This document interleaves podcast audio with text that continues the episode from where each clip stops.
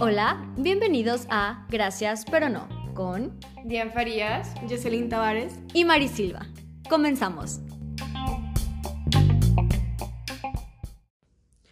Y pues, arriba las mujeres, los jotos, mi mamá y la chona. Claro que sí, cómo no. Comenzamos este bello episodio porque me es patrio, porque acabamos de culminar lo que viene siendo el 16 de septiembre, Día de la Independencia de México. Para los que no saben, cuando México se independizó de España en 1810 aproximadamente, pues dijeron mucha soberanía, mucho living aquí en el, en, en el mes patriota, you know el business. Y pues, ¿qué creen? Hoy vamos a hablar de eso y de cómo no estamos de acuerdo en algunas cuestiones de la historia. Digo, nosotros no vamos a venir a cambiarlas ni a descubrir el hilo negro, pero sí vamos a dar nuestra opinión. Ojo aquí, porque ya saben que la tía Mari va a decir ojo todo el pinche episodio. Todas tenemos opiniones diferentes y se van a respetar. Este, este episodio va a tener a lo mejor eh, a alguien muy soberano y a alguien muy vale madres, pero pues aquí se respetan puntos de opinión porque nosotros somos gracias pero no y no somos mujeres completamente iguales y pues las opiniones aquí de cada una de nosotros no representan a, las demás. Y pues comenzamos, claro que sí. Porque mi opinión cuenta. Porque pues arre. Sí, eh, vamos a hablar de este, como ya nos introdujo Mari. Ay, ay, saluda, saluda, amiga. Hola, buenas tardes. sí, hoy no nos nada, buenos días. Antes que nada, muy buenas Hoy no nos dijo mudas, entonces pues tuvimos que hablar. Chale. Pero bueno, este, pues sí, como ya les dijo Mari, venimos a hablar de este periodo que duró como 10 años, ¿sí, no? Ay, güey, no sé. Sí, como 10 años, güey. Culmino ya, o sea, la fecha representativa es hoy porque cuando, pues, ustedes saben que va a dar el gritito porque al igual rato. México se pone las fechas cuando quiere. Sí, no, igual ahorita la gente ni siquiera sabe en qué día está, entonces nada más están pensando como de, oh, demonios, hay ley seca en todo el país durante muchos días. Oye, sí. Ay, pero mira, les voy a decir algo. Todo el mundo anda vendiendo pisto ilegalmente. Sí, de hecho. O sea, están living con eso. No, y es que andan jugándole al empresario. Claro, o sea, sí, claro. mente visionaria. Mente visionaria. Aquí nomás es cuestión de que entres así como de a tu Instagram. Amigos, ¿quién vende alcoholitos? Yo, yo, yo, yo, yo. Sí, es como comprar tus tres departamentos y rentar dos y vivir en uno, güey. Esa es la nueva venta. Porque la gente cuando supo que iba a haber ley seca, es que siento que la ley seca no se debería avisar. No. O sea, suena bien mal, pero Sí. porque toda la gente fue y compró y compró y compró alcohol. Bueno, hay una que se les pasó, pero aún así eso no va a evitar Ahora, que la pues yo aquí gente tengo dos vinos, entonces digo, pues así como que me afectó no tanto. Igual no me los voy a tomar, pero aquí se Pero nosotras sí. Le vamos a quitar su reserva. Bueno, el punto es que queremos hablar como de este momento tan relevante en nuestra historia, cómo fue que se... Bueno, no, cómo fue que se desarrolló, no, porque la verdad es que no somos historiadoras y Chorchis nos quedó muy mal en el... Y Chor- Saludos a Chorchis. Saludos no, a Chorchis. Chorchis hizo lo que pudo. Tiene chorchis. un Nuestro profesor profe historia. de historia. No, pero la neta, o sea, digo, yo estudié según yo mucha historia. ¿De qué me acuerdo? ¿Quién sabe? Porque no supe decirle a Jocelyn si fueron 10 o 100 años, no supe. Pero lo importante aquí es hablar como de desde el punto de vista que nosotros, al menos Diane y yo, creemos que el 16 de septiembre, este año en especial, fue una burla eh, una burla institucional hacia el feminismo, porque las instituciones están en donde quiera, y el feminismo es una institución que busca reivindicar eh, los derechos de las mujeres, y como hemos visto en los últimos días, pues han pasado acontecimientos en el mundo feminista que nos competen a todos, o sea, esto es de opinión pública. En el último año, o sea, desde el hecho en el que para el 8M querían empezar a hacer la rifa, o sea, vender los boletos que querían como tapar todo el movimiento del paro del 9. Y ahorita hoy que acaba de este Ser rifado el avión. presidencia. Ah, no, hay que hablar amigos. como AMLO, güey, es como, hola, buenas tardes. No, No, porque nunca más lento, o sea. La mañanera dura dos horas y se lo puede aventar como en 15 minutos hablara meter rápido. como 20 comerciales durante la mañanera. No, y a mí me impresionó mucho porque ahorita antes de venir pues estaba viendo el en vivo, vaya, y muchísimos comentarios de, sí, ese es nuestro presidente y arriba México y estamos en un día que va a pasar la historia. Ojo, sí va a pasar la historia. Uy, pero se van a burlar, o sea. Sí, somos la burla de todo el mundo, o sea. Somos una burla internacional. Pero el avión es como, digo, O sea, sí está muy culero, pero, Pero es como lo de menos. hay cosas que importan Ajá. más. Y entre estas cosas, o sea, lo que decía Diane de que empezamos como con lo del 9, este año se ha visto una oleada feminista densa en México. O sea, lo que no- Increíble. Lo que no pasaba, neta pasó, y yo estoy muy feliz y muy contenta. Sí, yo también, o sea, es como, ¡ah! Nos da vida este tipo Sí. de cosas. Y sí, se pone la piel chinita después de ver como todo lo que ha pasado estas que últimas dos, tres semanas, ¿no? Empezaron Sí, en sí. manifestaciones desde Guanajuato, que fueron cuando desaparecieron a compañeras, y después fue lo de la CNDH. Y pues Ajá. ya de ahí va, este, va a ir escalando. Y de verdad que esto me impresiona y me pone muy, muy feliz. Es que ustedes no se imaginan cuando una feminista habla sobre temas que nos encantan. Porque, ah, no, es que te emociona muchísimo. Y pues, para adelante, yo siento que esto ya es algo que no se, no se va como a terminar pronto. Y pues sí, con esto que decía Diane, que hace tres semanas aproximadamente empezó esta como eh, Lucha. lucha, bueno, no lucha, igual ya la lucha empezó desde antes, pero sí, como que empezó como a, a ver este, eh, pues sí, La toma de la Ajá, institución. La toma de la institución de la CNDH está cabrón, o sea, ustedes piénsenlo, o sea, la, la mayoría de las CNDHs que hay este por México, o sea, porque las personas que nos están escuchando fuera de México para contextualizarlos y a lo mejor no ubican, este, la mayoría de las CNDHs las que no están tomadas están clausuradas simbólicamente. Compañeras feministas de toda la República se han encargado de manifestarse de forma pacífica y de forma no pacífica en diferentes instituciones. La CNDH principal que está en la Ciudad de México está tomada por compañeras que ahora es la casa de... De ¿Los refugiadas? refugio, Ajá, Ajá, de, refugiadas. Eh, y es que es impresionante cómo toda la sociedad se ha movido, o sea, porque la verdad también les tenemos que dar mérito a muchas instituciones que han salvaguardado la vida de estas morras que están ahí en la CNDH.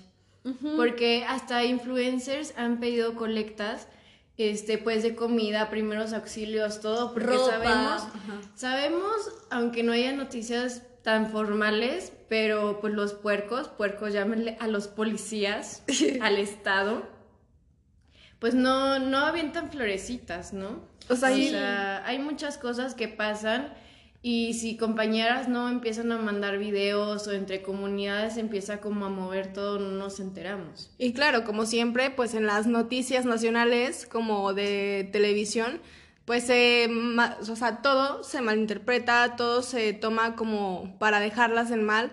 Y yo creo que es súper importante lo que está aconteciendo porque, wow, o sea, ¿cuándo se ha visto algo así aquí en México? O sea, yo sé que por eso re- precisamente nos referíamos a la independencia, ¿no? Y a esta toma de instituciones. Pero, ¿qué ha pasado desde ahí hasta ahora? O sea, wow, hoy es lo relevante, es tomar una institución que ha sido un adorno para muchos casos donde no han actuado como deberían, porque siendo claros, o sea, cuando pasa alguna violación a derechos humanos, lo menos que piensas es ir a la Comisión Nacional de Derechos Humanos, o sea, es como, Sí, claro, ay, ahí sea- está de adorno, tú te vas a un amparo, tú te vas a cualquier cosa, pero no te vas a que la CNDH te emita una recomendación, porque No. sabes que no va a pasar nada. Y para las personas que no son expertas en derecho o que no captan esto, generalmente cuando hay una violación de derechos humanos o cuando eh, existe este tipo de cosas son por parte del Estado, o sea, un particular no puede vulnerarte un derecho humano, ¿me explico? Cuando el Estado o un bien que es común y colectivo se ve involucrado en alguna violación de derechos humanos, pues se supone que la institución que de- debería canalizar este problema es la CNDH. Pero ¿qué pasa en México? En México es una institución pues que emite, como dijo Jocelyn, recomendaciones que son cosas que quizás, aunque llamen la atención de la propia autoridad, en ningún momento van a ser ejecutoriadas. Eh, o- Con esto queremos decir que no es a huevo que sigan la recomendación. O sea, podrían hacerlo, deberían hacerlo, pero pues no los están coercionando o no los están obligando a ejecutar algo. O sea, más bien es que nadie quiere tener recomendaciones de la CNDH porque es como Sí, o sea, un granito en la cara. Es como, no, Sí, no, o sea, está no lo de- quieres. Ahí de regalo. o Sí, es como, tómalo, déjalo, pero pues nadie quiere tenerlo.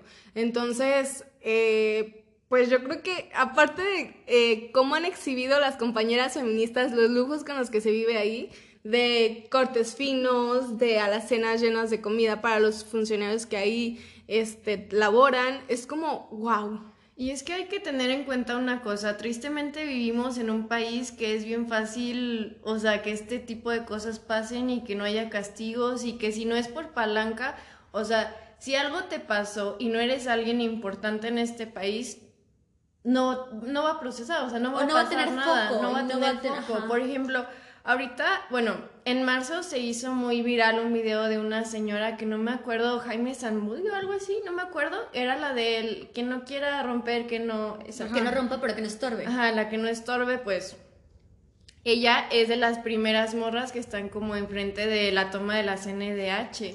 Y es como que ya están habiendo como íconos feministas que, ojo, son las mismas mamás. O sea, ni siquiera son como las locas que se van a pintar y a desnudar ahí en las calles.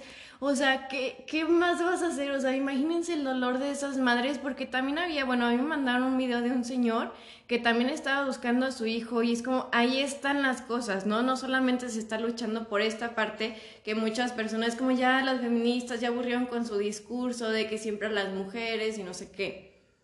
Y también está esta otra parte del feminismo que es para todos los derechos, o sea, literal es para todos y para cada uno. Pues sí, Es que, ¿sabes? Creo que a veces la gente por eh, ignorancia o, o por no intentar como entender este pedo, vincula automáticamente feminismo con embrismo y no es lo mismo. O sea, el movimiento feminista, lejos de buscar como vulnerar a, a la esfera patriarcal de una forma rudimentaria, lo que busca es hacer un cambio. ¿Y este cambio cómo se logra? Bueno, pues se va a lograr a partir de la igualdad y la equidad. Vamos a hablar en, en términos prácticos. La mujer ha sido un ente vulnerado históricamente. Algo que ningún hombre puede decirme, es que a mí me ha ido igual de feo. Pues a lo mejor te ha ido muy feo, pero no se equiparan las cifras de uno con el otro. Y este también está como esta cuestión de perspectiva de género, que muchas de las veces la gente confunde como con, ay, es que sí, para las mujeres sí, para los hombres no. No, se trata de, de ver la lucha histórica se trata de ver el contexto y se trata de ayudar con propuestas reales. ¿Y cómo son esas propuestas reales? Bueno, pues basándonos, obviamente, siempre, siempre, siempre, en ver que las víctimas de feminicidios, de trata de personas, de violaciones, de abuso sexual, pues son mujeres que han estado en una situación vulnerable. ¿Cómo? Pues a lo mejor nosotros lo vemos desde una burbuja, este, todos nosotros como persona que tiene Spotify, pero pues hay- afuera hay mucha gente que no tiene las mismas posibilidades que nosotros. ¿Y qué pasa? Generalmente esas son mujeres. ¿Por qué? Porque viven en una situación económica desigual, porque viven en un contexto de violencia, porque viven en un contexto donde políticamente no se les reconoce algunos derechos y pues ese tipo de mujeres a lo mejor buscan este reivindicar como las masas y decir, ¿sabes qué? Yo ahora quiero ser dueña de mi propio cuerpo, ser dueña de mi propia economía, ser dueña de mis propios ideales. Es que miren, a ver, aquí hay que hacer ah, algo, un énfasis en algo súper importante. Sí se estaciona la discriminación hacia el hombre, al menos en políticas públicas, pero esa discriminación es temporal y es hasta que la mujer alcance un plano de igualdad y no equiparable al modelo ideal de hombre, sino al modelo que ha tenido de ventajas siempre el género masculino. Entonces, hablar de esto es, y visibilizarlo es súper importante precisamente porque permea, como ya dijo eh, Dian, en todos los ámbitos de nuestra vida. O sea, imagínense el dolor de perder a alguien. Y aparte, a veces eh, ni siquiera sabes si está viva, si está muerta. Ah, porque claro. No, no encuentran los cuerpos, o sea, pueden estar en trata de blancas. Y esto, ¿a qué nos vamos? O sea, lo queremos conectar desde el hecho de esto, ¿no? O sea, mucha de estas culpas lo tiene o el sistema o el Estado como tal. Entonces, regresando como a lo que estamos intentando festejar, porque realmente ya sabemos que no es un festejo como tal. La tasa de feminicidios este año ha incrementado muchísimo. Desde el 2007, que empezó como todo lo de la matanza de Juárez y empezó como a difundirse más este término y todo, yo siento que mucha gente ya está muy cansada de escuchar estos temas, pero son cosas que se tienen que hablar, porque de verdad puede ser cualquier persona que conozcas, o sea, Y es que no nos vamos a callar hasta que esto no deje de pasar. O sea, nuestra voz va a seguir retumbando en sus oídos hasta que esto deje de pasar. Porque, ¿qué vamos a festejar? ¿Qué vamos a gritar hoy? O sea, un... la brecha salarial. la brecha salarial, un país eh, hundido económicamente, con tasas de feminicidios altísimos, de desapariciones, de violaciones. O sea, eso vamos a gritar, lo que vamos a gritar es hoy por nuestras muertas y por las que están desaparecidas y por las que no han tenido acceso a, una, a un ambiente de, de protección del Estado o de seguridad en sus hogares por un sistema estructural patriarcal, porque sí estamos en contra del patriarcado, porque el patriarcado no es solamente como que, ay, estamos en contra de los hombres, es esa precisamente esa perpetuación del poder que siempre han tenido los hombres en todas las instituciones. O sea, es que estamos verdaderamente hartas y eufóricas el día de hoy. Sí, la verdad es que yo creo que vamos a todos a, retomar nuestras clases de cívica y ética y vamos a recordar qué es el Estado, porque la tía Mari les va a explicar. El Estado, básicamente, el Estado se compone de tres cosas principales, o son cinco, pero vamos a hablar de, de las principales que nos competen. La primera es el gobierno que tenemos, la segunda es la sociedad que, que guía este gobierno y la tercera eh, sería obviamente pues el territorio, pero no vamos a hablar de territorio, sino de soberanía. Con esos tres conceptos vamos a retomar algo. Cuando la sociedad falla, que básicamente es cuando, por ejemplo, ocurre eh, una violación, un feminicidio, etc., el Estado tiene que hacerse cargo y el Estado, como me refiero a qué? A forma de gobierno. El gobierno tiene que hacerse cargo de castigar y de buscar, obviamente desde un principio, prevenir. Pero cuando ya no lo previene, lo que tiene que hacer es castigar. ¿Y qué pasa? Pues que México dice, pues sabes qué, pues es que fíjate que hoy no traigo ganas, o hoy no traigo recursos, o hoy no sé qué pedo. O sea, porque vamos siendo muy honestas, en, el derecho penal eh, el, el, feminicidio es muy difícil de castigar por dos motivos. La primera es que de plano no hay recursos para una investigación como se supone que se debe hacer, o sea, desde la autopsia psicológica hasta la investigación eh, criminal, bien.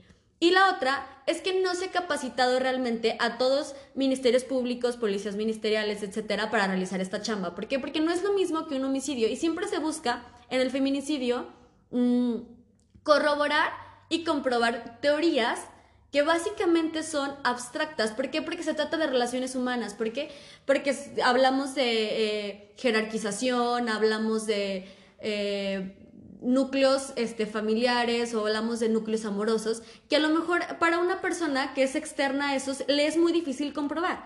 Entonces, el Estado pues falla en este aspecto. ¿Por qué? Porque no tiene los recursos o porque no se ha implementado los recursos necesarios para hacer esto. Ya después de eso, una vez que el Estado ha fallado y que luego llega, por ejemplo, la Comisión Nacional de Derechos Humanos, o que llega la Corte Interamericana de Derechos Humanos, o que llega a una instancia internacional, pues le emite la recomendación, pero al final del día, ¿qué sabemos? Pues que México es soberano y que México decide ciertas cosas. Y una recomendación, a lo mejor de plano, pues sí le da vergüenza que la tenga, pero no va a ser mucho. ¿Qué pasó también con los de Yotzinapa? O sea, hay, hay muchas recomendaciones. ¿Y qué se ha hecho? Pues nada. Y que aparte estas recomendaciones son, o sea, son procesos larguísimos. O sea, cuando son eh, recomendaciones de la Corte Interamericana, son procesos que duran años y años y años en resolverse y en emitirse estas recomendaciones precisamente. Pero ahí va otra cosa también yo siempre he dicho que alguien que no está capacitado, alguien que no tiene esta perspectiva de género, no va a ver las cosas que están mal en un proceso. O sea, ahí también, como dice Mari, complementando, falla el Estado precisamente porque no tiene alguien que vea que está mal, ¿sabes? Y luego otra cosa que yo también digo y que siempre he dicho es que nosotros no estamos para ver las leyes así como de, ay, pues es que esta ley no me dice así como expresamente qué hacer. Las leyes están para servirnos, o sea, nosotros no estamos ahí como de, de adorno, o sea, las leyes son para servir a la sociedad y para tener un fin legítimo y no tenemos que estar nosotros a lo que ellas hacen, ¿sabes? Ellas tienen que evolucionar en función a la evolución de la sociedad. Sí, es que si el Estado falla, yo siento que también se hace como una cultura muy permisiva. Permisiva me estoy me echando como muy machista y patriarcal, como de, bueno, de todos modos no me va a pasar nada, porque no se me va a castigar, porque hasta mi misma familia, si yo hago algo malo, me lo van como a... A recriminar o a, recriminar. Bueno, yo siento que, bueno, yo no soy una persona que respete como mucho estos símbolos nacionales y lo que sea, pero porque no sé por qué yo veo personalmente a mi gobierno, a mi estado como algo que se pueda comprar. Y no porque yo tenga el dinero, obviamente, sino que es como, bueno, güey, no va a pasar nada porque al final de cuentas vas a poder hacer algo. Y eso está súper mal, o sea, yo entiendo que está súper mal, pero con todo lo que ha pasado con los policías, de que desaparecen personas, de que violan a mujeres, de que si yo veo una patrulla por la calle, a mí me da miedo en lugar de darme confianza. Y es como, a ver, entonces, ¿por qué yo tengo que respetar esas cosas? O sea, yo la neta no tengo nada que respetarle a nadie porque bueno, o sea, una parte es de que no soy de México, pero pues toda mi vida he estado aquí, entonces da igual, la neta no, no me da Yo creo que sí, sentido. aquí vamos a, dar este, nuestra opinión, primero Jocelyn y luego yo, de qué es para ella los símbolos patrios, o sea, para ti qué representan los símbolos patrios y por qué está bien o está mal eh, profanar o Modificar. desvirtuar, modificar, etcétera, estos. Yo no los defiendo a capa y espada, pero la verdad yo sí creo que aquí sí difiere mucho con Diana y a lo mejor también con Mari, de que tomen todas las instituciones que quieran y hagan lo que quieran. O sea, yo las respaldo 100% y respaldo a la gente y legitimo sus luchas. Pero para mí, como que cada proceso debe de respetarse hasta cierto punto, ¿sabes? O sea, de ahí de viene el himno, que es uno de los símbolos, viene el escudo nacional, o sea, cada parte, cada símbolo va formando como una parte de nuestra historia y si bien ya no nos representa para algunos y si bien ya nos sirve o si bien ya no es como tan legítimo que lo sigamos utilizando, yo sí creo que es algo que se tiene que respetar personalmente, o sea, yo como ciudadana mexicana. Sí, fíjate que yo, o sea, yo entiendo como la parte entiendo la parte de Jocelyn. Yo creo que los símbolos patrios son una representación de la historia de México. Y aunque no soy muy purista y no planteo que se respete, sí creo que deben darle nuevos significados a las cosas. ¿A qué me refiero? En aquellos tiempos, cuando se inventó la bandera y dijeron, ah, pues el rojo es de la sangre derramada de nuestros soldados, yo creo que sí está muy bien, pero también es el rojo derramado por todas las personas que han sufrido desaparición forzada o, que han muerto en manos del gobierno y el Estado. ¿A qué voy con esto?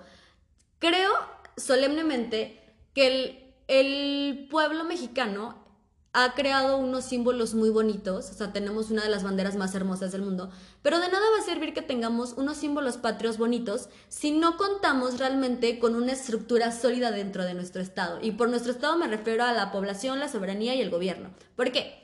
Porque de nada nos va a servir que digan que nuestra bandera es bonita si estamos viendo que hay mujeres muertas, si estamos viendo que hay este, violadores por donde quiera, si estamos viendo que hay violaciones a derechos humanos en muchos ámbitos. Lo mismo con el himno nacional, hace rato este, fuera del aire, estábamos hablando de que alguien había cambiado el himno nacional.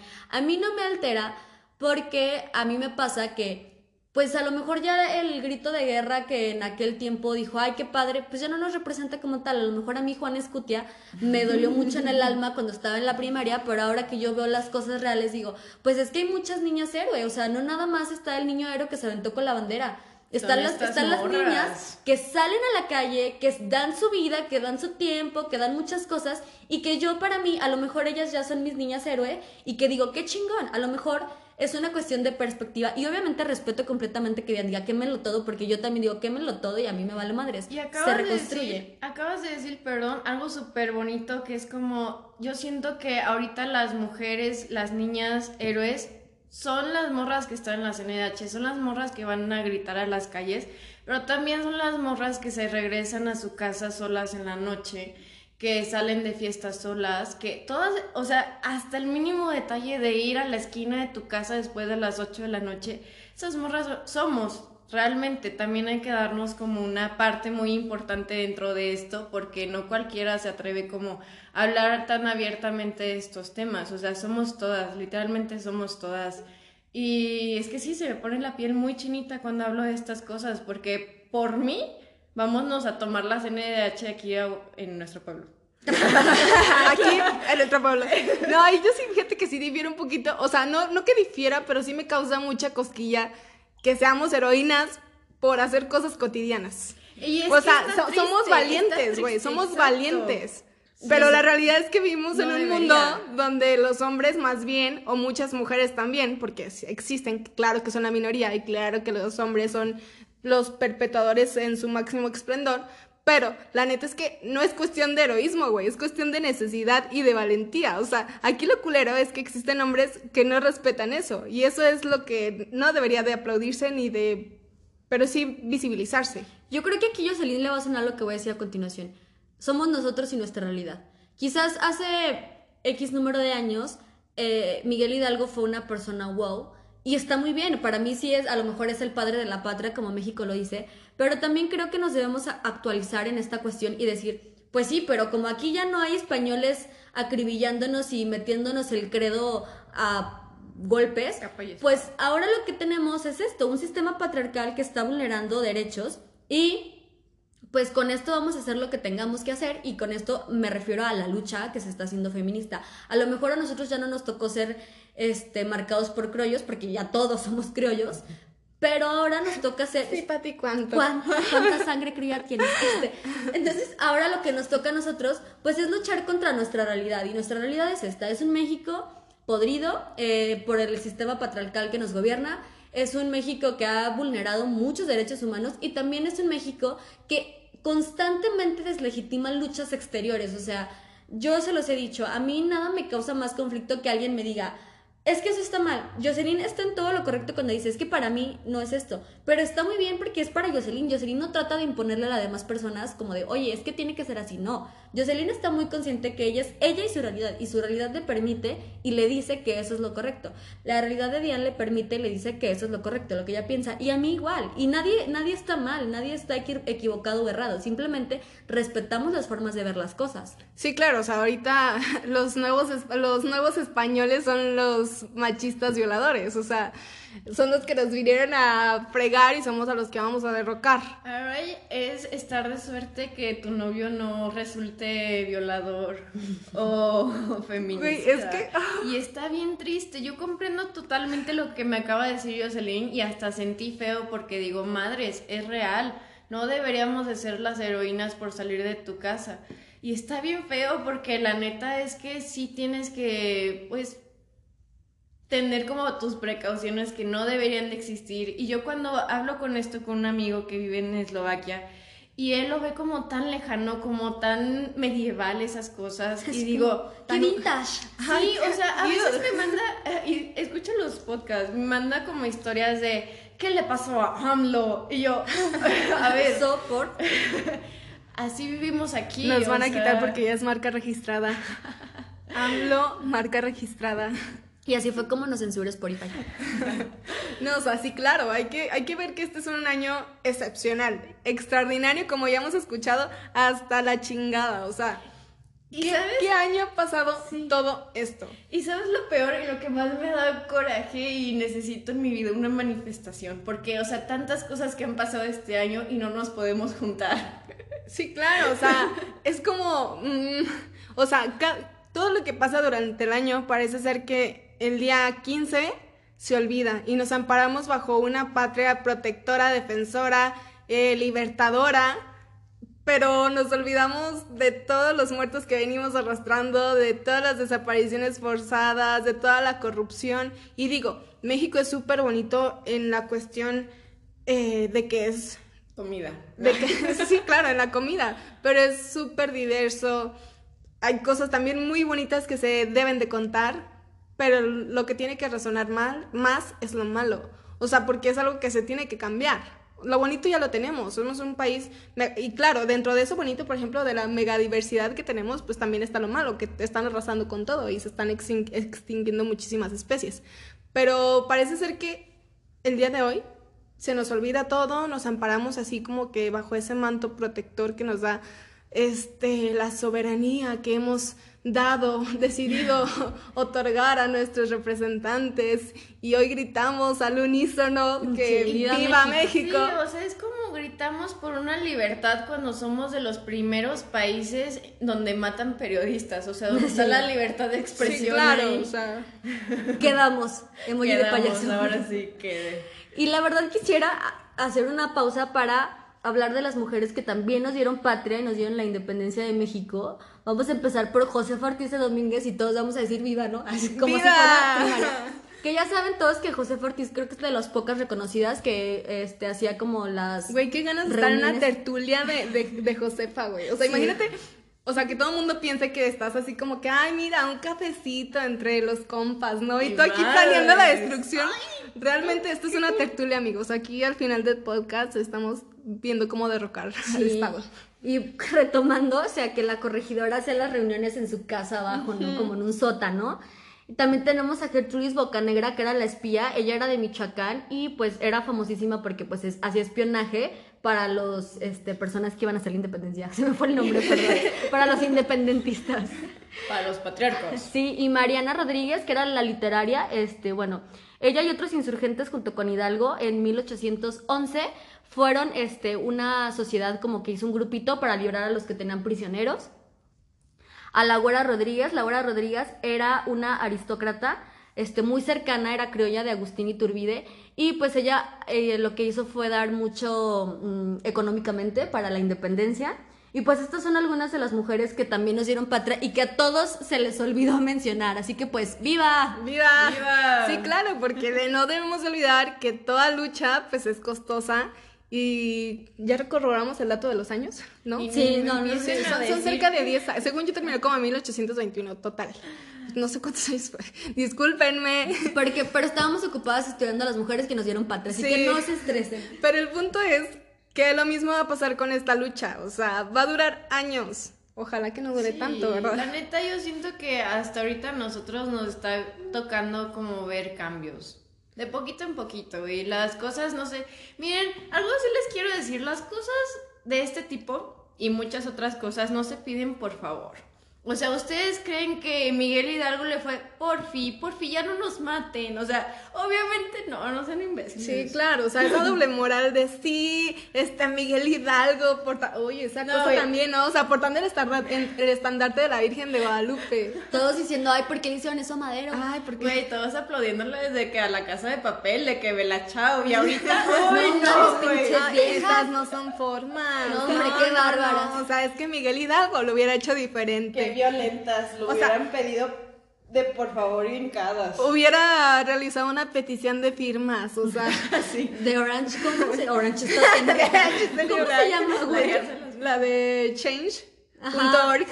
Ah, O sea, ¿por qué recabado dije uno? firmas. ¿Quién sabe? Pero yo estoy pensando en las prisiones. No, porque se juntan un chingo de firmas para un buen de cosas. Ayer estaban aquí en el centro y quién, o sea, ¿de- ¿quién se entera de esas cosas? No, Oye, pero sí, aquí tenemos en el centro que de nuestra ciudad había una cosa como para meter a no sé quién a la cárcel y yo, así no Sí. funciona el mundo, o sea, porque... Y Sí. luego aparte había gente firmando y yo, Sí, ¿por? un buen, enfrente de catedral. Sí, o sea, qué Sí, pedo. Hay muchos puntos por todo el país, pero de eso yo no puedo hablar. Pero bueno, pero bueno, con lo que seguíamos y casi que para culminar nuestro tema es, bueno, la pregunta del millón. ¿Y cómo vamos a vivir este año? ¿Qué pedo? O sea, este año la independencia obviamente ya se vivió porque para cuando ustedes escuchen esto, ya habrá pasado esto de Viva México y se les va a volver a olvidar que México es su país natal y van a quitarse ese patriotismo que traen y se van a volver a chingar su McBurger. Claro, Sí, claro. que sí, ¿cómo no?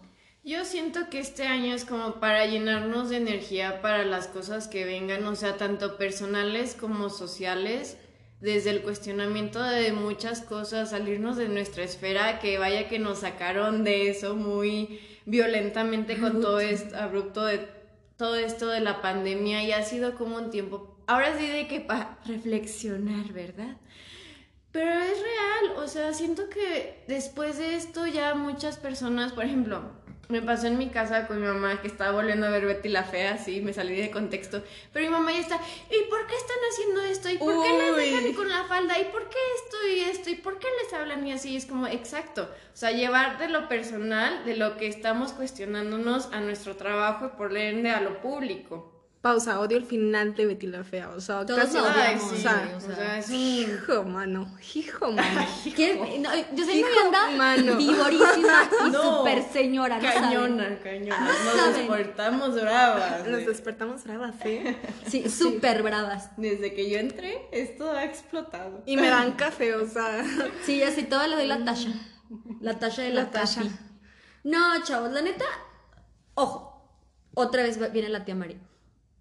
Está muy padre quien quiso festejar el 16 de septiembre, su 15 de septiembre, que quiso dar el grito eh, y decir viva Miguel, viva Hidalgo, viva este Miguel Hidalgo y Costilla y, y que alguien le, zona. y que Padres alguien le- que nos dieron. y que alguien le dijo, güey, es el mismo cabrón. Ah, no mames, pues vive ese peladillo.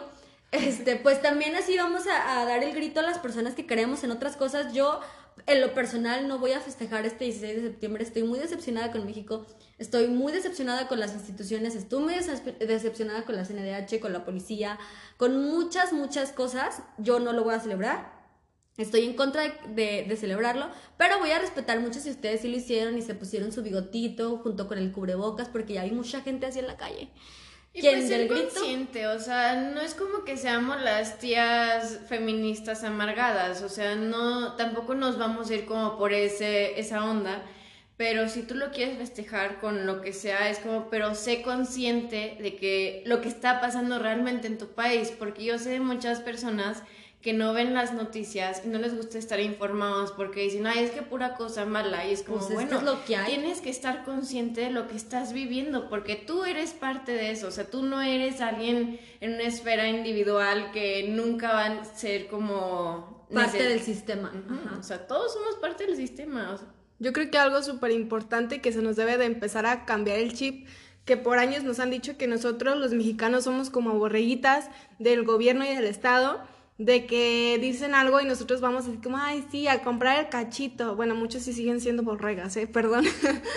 Pero tenemos que empezar a quitarnos este chip, tenemos que darnos cuenta del contexto en el que vivimos, de la realidad en la que vivimos. Yo coincido este, con ustedes, morras, de que cada quien sabe las condiciones y los privilegios de que goza y que también cada quien va a saber lo que puede o no festejar. O sea, yo no estoy en contra de festejar hoy, bueno, ayer, es que lo estamos grabando un día antes, amigos, perdónenos. Pero yo sí también soy como súper en pro de decir, hay que tomar conciencia. Igual estoy súper enojada con todo lo que ha estado pasando, con un país sumergido en sangre, en violencia, en economía a la baja durísimo, en un presidente que no se ha tomado la molestia de crear políticas públicas para controlar esto, en un presidente que toma los feminicidios como una broma, como algo secundario, como algo que en su país no pasa. Un presidente que ha dicho que las feministas no son México, que no representan México, pero yo estoy totalmente en desacuerdo porque basta ver redes sociales, obviamente no en noticias, porque ahí nos desacreditan y desacreditan a muchas morras que están allá afuera, pero sí tenemos que darnos cuenta de que esto está cambiando, de que este año es una oleada grandísima de morras que han despertado y que hemos despertado con nuevos ojos púrpura, de darnos cuenta de que las leyes están para servirnos, que si en un tiempo nosotros seguimos nuestra soberanía, hay que ejercerla, o sea, es que neta tenemos muchísimo poder, pero no nos damos cuenta, tenemos muchísimas formas de ejercer presión. Hoy estoy como súper orgullosa de las morras que están en la CNDH, estoy súper orgullosa de las mamás que han salido adelante después del feminicidio de sus hijas. Y de verdad toda mi fuerza, todo mi amor, todo mi cariño, a lo mejor lo que hago desde mi esfera no es mucho, pero, Pero el hecho de honesto. ser consciente, pero es honesto, pero el hecho de ser consciente de lo que pasa, yo creo que ya es grande.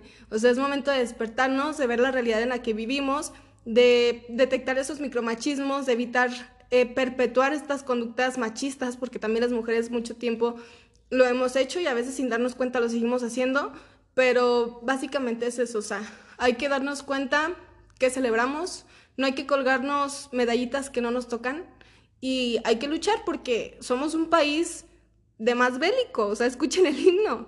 Entonces, que no les sorprenda lo que va a pasar y lo que va a venir en muchísimos años más hasta que esto no se acabe. He dicho. Caso cerrado. No, hombre, qué bárbara. Viva los seres que nos dieron patria. Viva Jocelyn. No, sí, está cabrón. Mira, yo solo les voy a decir algo. Creo firmemente en un país que puede hacer cosas chingonas. Creo firmemente en mis compañeras feministas. Creo firmemente en todas aquellas personas que se han tomado el tiempo, la molestia y las ganas de investigar, de aprender, de desconstruirse y de muchas cosas más. Estoy eternamente agradecida con todas las morras que están ahí en la CNDH, con todas las morras que están cubriendo, con todas las morras que han donado, con todas las morras que han dicho a mí no me gusta esto, a mí no me pasa esto y que han levantado la voz. Creo que transformando nuestro metro cuadrado vamos a cambiar todo el país. ¿Por qué? Porque siempre vas a encontrarte a una amiga feminista, a una compañera, a una hermana cerquita. Yo Así que, pues ya saben, chavas, chavos, personas, jotos, eh, la chona, arriba todos y pues yo los quiero mucho, los quiero ver triunfar y sobre todo saben que va a cambiar la vida, a lo mejor no hoy, a lo mejor no mañana, a lo mejor en 30 años, pero espero estar viva para verlo. Yo solamente les quiero decir si ustedes están como más interesados en aprender más de esto, porque sí mucho decimos de desapariciones, mucho decimos de violaciones, métanse a páginas de feminismo, o sea, hasta en Facebook aparecen y la neta si son personas que no quieren como indagar tanto en el tema, pero les interesa, pues pueden mandar un mensaje aquí al perfil del podcast o a mí, eh, Farias, y ya pues les mandamos, porque la neta creo que son cosas que no se tienen que dejar al aire y pues vivan las mujeres y los jotos. Sí, hablando de eso, creo que este episodio nos pusimos a lo mejor muy teóricas. Obviamente pueden mandarnos mensajes a nuestro perfil si tienen alguna duda, sugerencia, queja o trauma, porque pues sí, vamos a comprender que no todas las personas están como vinculadas, a lo mejor Jocelyn y yo nos entendimos, pero sí hubo unos momentos en los que Dian se quedó así de qué. Entonces, pues si tenemos la oportunidad de charlar con ustedes, estaría súper bomba, nos pueden mandar lo que sea y pues ya saben, aquí estamos siempre. Y recuerden que no se va a caer, lo vamos a tumbar. Ea, ea, la muñeca fea. Abajo el patriarcado y arriba el feminismo. Uh. y retiembla en sus centros la tierra al.